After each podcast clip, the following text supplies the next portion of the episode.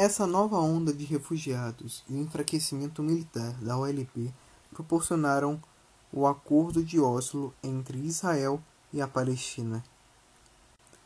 Dentre as cláusulas do acordo, haviam a retirada das tropas israelenses da faixa de Gaza e da Cisjordânia, tendo os palestinos ainda direito a um autogoverno pela Autoridade da Palestina, se tornando assim um tratado de paz.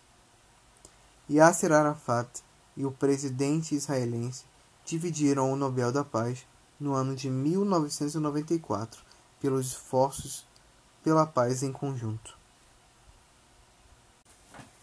Em 1995, as negociações progrediram e foi assinado o Oslo II, fundando o Conselho Palestino e delimitando a área de atuação da Autoridade Palestina, preparando as eleições para o ano seguinte, onde Yasser Arafat foi eleito presidente do Conselho, ou presidente da Autoridade Palestina.